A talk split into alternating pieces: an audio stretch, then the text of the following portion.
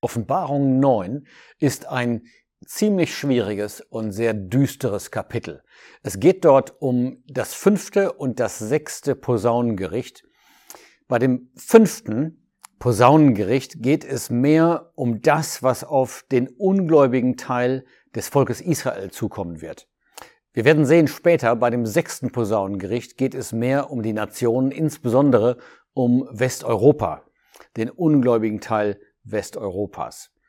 Ich lese mal die ersten paar Verse vor. Wir werden merken, das ist sehr symbolische Sprache, aber sie, die, die Dinge, die mit diesen Symbolen beschrieben werden, sind reale Ereignisse, die einmal stattfinden werden nach der Entrückung. Ich lese mal den Anfang des Kapitels vor.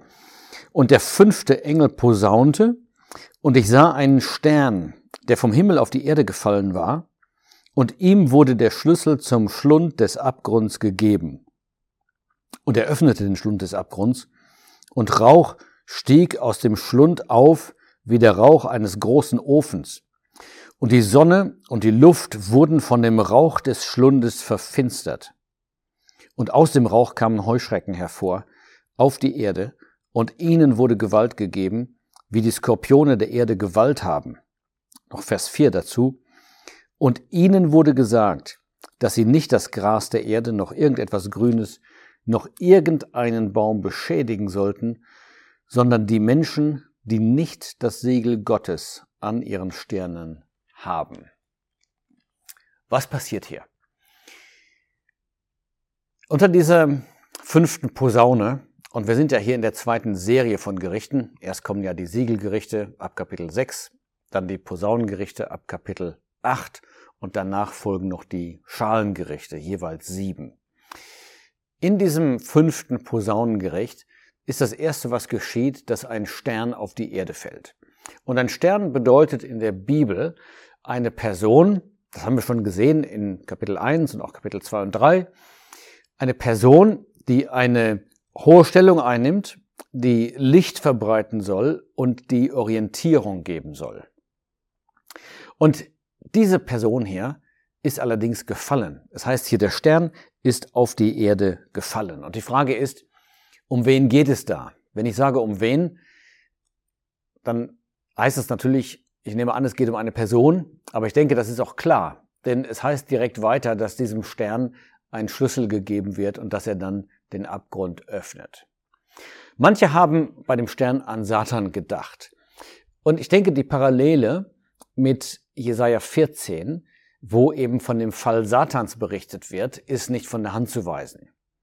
Dennoch gibt es auch Ausleger, die mit diesem Stern eher den Antichristen verbinden.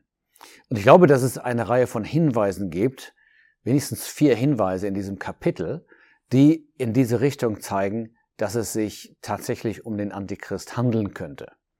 Sehr groß ist der Unterschied nicht, denn der Antichrist wird ja in der Endzeit eins der wichtigsten Werkzeuge sein, die Satan benutzen wird.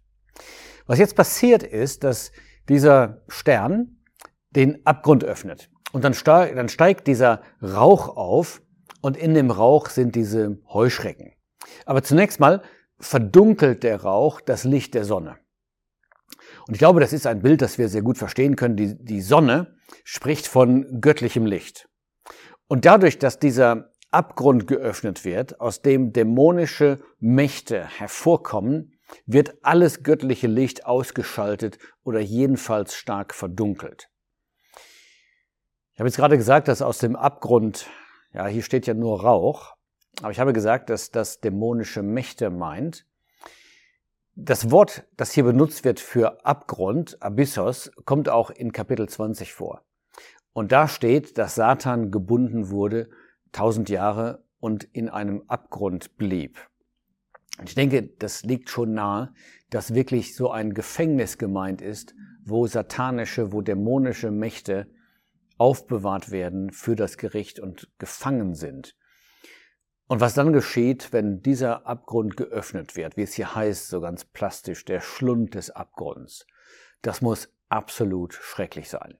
Das geht auch jetzt aus der Beschreibung hervor, denn bei diesen Heuschrecken da heißt es, ihnen wurde Gewalt gegeben, wie die Skorpione der Erde Gewalt haben. Das ist natürlich eine Gewalt, um zu stechen, um ganz empfindlich äh, zu verwunden bzw. Schmerz zuzuführen. Bei einem Skorpion merkt man das erst, wenn es zu spät ist und der Schmerz ist schrecklich. Und genau das wird geschehen. Die Dämonen, die hier freigesetzt werden, werden die Menschen fürchterlich quälen. Das ist übrigens ein Stichwort in dem Abschnitt, der jetzt folgt. Es geht immer wieder um diese Qual. In Vers 4 steht, dass die Heuschrecken das Gras der Erde und das Grüne nicht beschädigen sollen. Und das beweist nochmal, dass es sich bei den Heuschrecken nicht um natürliche Heuschrecken handelt. Denn das ist ja genau das, wofür natürliche Heuschrecken bekannt sind und berühmt und berüchtigt sind, dass sie in großen Scharen kommen und dann alles abfressen, was grün ist und nur Kahles hinter sich zurücklassen. Aber genau das tun sie hier nicht. Sie beschädigen nicht das Grüne. Ich denke, das hat eine symbolische Bedeutung. Es geht nämlich nicht um Wohlstand hier, dass Wohlstand weggenommen wird. Davon spricht das grüne Gras und so weiter. Sondern es geht darum, dass die Menschen selbst gequält werden. Das heißt, die Heuschrecken sind keine natürlichen Heuschrecken, sondern sie sind konkrete Instrumente, die benutzt werden von diesem Rauch, von diesen Dämonen, die aus dem, Ab aus dem Abgrund kommen. Um welche Menschen geht es? Wir haben schon gelesen in Vers 4, da ist die Rede von den Menschen, die nicht das Siegel Gottes an der Stirn haben. Und dieses Stichwort zeigt uns, worum es geht, denn wir haben schon gesehen in Kapitel 7, da waren zwei große Volksmengen. Einmal die 144.000 aus Israel und zweitens eine große Volksmenge aus verschiedenen Nationen. Und die 144.000 aus Israel, die hatten gerade dieses Kennzeichen, dass sie das Siegel Gottes an der Stirn hatten. Und dann wird gesagt, die sollen beschützt werden, die sollen die Zeit der Drangsal überleben. Und das macht klar, wer hier gemeint ist. Das sind eben gerade die übrigen. Die, die dieses Siegel nicht haben. Das heißt, es geht um den ungläubigen Teil des Volkes Israel. Was passiert jetzt? Ab Vers 5 wird das beschrieben. Sie werden gequält fünf Monate. Das könnte buchstäblich gemeint sein. Jedenfalls ist es aber ein ausgedehnter Zeitraum. Begrenzt, aber ausgedehnt. Und diese Qual wird schrecklich sein. Das ist, wie gesagt, das Stichwort hier. Am Ende von Vers 5 steht, ihre Qual war wie die Qual eines Skorpions. Und in jenen Tagen werden die Menschen den Tod suchen und werden ihn nicht finden. Sie werden zu sterben begehren und der Tod flieht vor ihnen. Das heißt, die Schmerzen, die zugefügt werden durch diese dämonischen Mächte, ja, das müssen wahrscheinlich, jedenfalls auch, mentale und psychische Leiden sein, die die Menschen dann erdulden werden. Und das wird so schrecklich sein, dass sie lieber sterben würden. Jetzt werden die Heuschrecken näher beschrieben in Vers 7. Die Gestalten der Heuschrecken waren wie zum Kampf gerüstete Pferde. Die Pferde sprechen in der Bibel von einer Heeresmacht. Ich denke nicht buchstäblich gemeint hier, aber es geht darum, dass es eine Macht ist, die vorwärts zieht, um zu siegen. Und das wird auch unterstrichen durch den nächsten Satz, nämlich, dass sie Kronen auf ihren Häuptern haben. Und das sind keine Diademe, sondern Siegerkronen. Diese Kronen sind gleich Gold, nicht aus Gold. Es geht also um einen äußeren Schein von Herrlichkeit, aber nicht echte Herrlichkeit. Wie gefährlich dieses Heer ist, das wird noch klar ähm, in der weiteren Beschreibung. Vers 8 sagt, sie haben Zähne von Löwenzähnen. Aber vorher werden noch zwei Details genannt, die ich noch erwähnen möchte.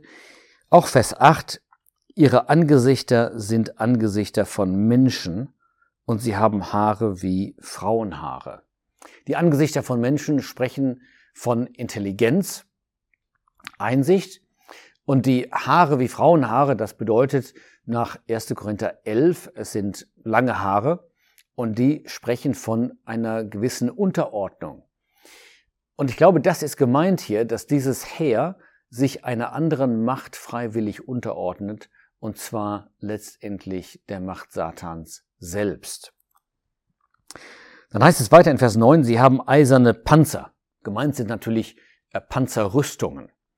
Und dieser eiserne Panzer deutet an, dass sie weder in Herz und Gewissen erreicht werden können, noch dass sie sonst irgendwie verletzt werden können.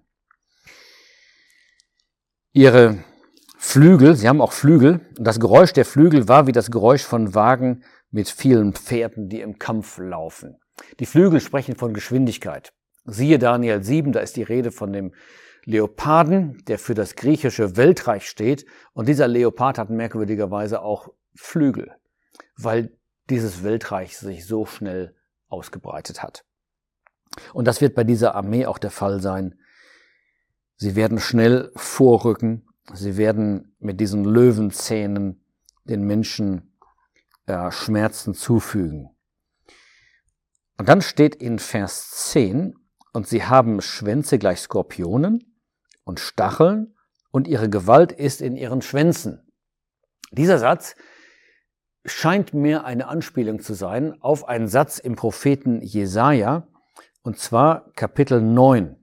Da ist nämlich die Rede von dem Antichristen, der wird beschrieben als der Prophet, der Lüge redet. Und da steht Jesaja 9, Vers 14, und der Prophet, der Lüge lehrt, er ist der Schwanz. Ich denke, dass darauf hier angespielt wird, also nochmal ein Hinweis auf den Antichristen. Und dann sagt Vers 11 schließlich, sie haben über sich einen König. Das ist also keine unorganisierte Menge, sondern es ist ein wohlorganisiertes Heer. Aber wohlorganisiert zu einem schlechten Zweck. Denn der Name des Königs ist einmal Engel des Abgrunds, das ist seine Bezeichnung, und dann wird sein Name angegeben auf Hebräisch, Abaddon, und im Griechischen hat er den Namen Apollyon. Beide Wörter bedeuten Verderben. Ja, Nomen est omen. Ich denke, hier trifft das wirklich zu.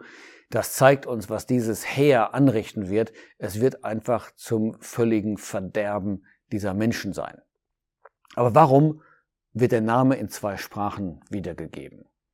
Ich glaube, dass das auch nochmal ein Hinweis ist auf den Antichristen. Denn der Antichrist hat eine Beziehung natürlich zum jüdischen Volk, zu Israel, denn er ist der König von Israel, jedenfalls eine Zeit lang. Außerdem steht er in einer Beziehung zu den Nationen. Er wird diesen Bund schließen für die sieben Jahre, für die 70. Woche Daniels. Und insofern wird auch hier der griechische Name genannt. Und dann heißt es, Vers 12, das eine Wehe ist vorüber, siehe, es kommen noch zwei Wehen nach diesen Dingen.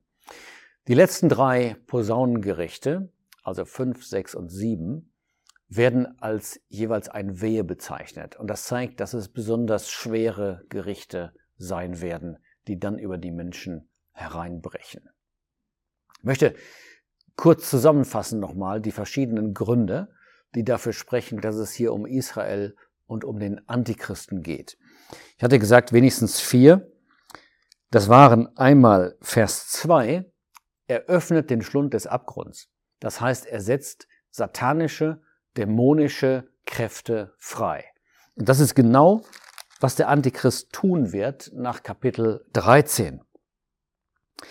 Da steht in Vers 11, dass er aussieht wie ein Lamm, aber redet wie ein Drache. Also er hat in Wirklichkeit diesen Charakter Satans. Und dann heißt es, er tut Wunder und er verführt in Vers 13 und er gibt sogar dem Bild des Tieres Odem.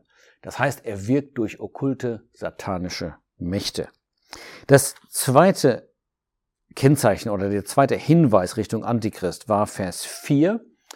Die Menschen, die das Siegel Gottes nicht haben, also es geht um Israel. Drittens, dieser Ausdruck in Vers 10, die Gewalt ist in ihren Schwänzen, ein Hinweis auf den Antichristen nach Jesaja 9, Vers 14. Und dann viertens, das haben wir gerade besprochen, dieser doppelte Name hebräisch und griechisch, Abaddon, Apollyon, das Verderben. Wenn man das so auf sich einwirken lässt, sei es, was über Israel kommt unter dem fünften Posaunengericht oder was über Europa kommen wird, darauf kommen wir im nächsten Video, unter dem sechsten Posaunengericht, man merkt, es wird eine absolut fatale und schlimme Zeit sein. Und da kann man nur sagen, wie dankbar können wir sein heute, dass wir noch nicht da sind, sondern dass es immer noch eine Zeit der Gnade ist.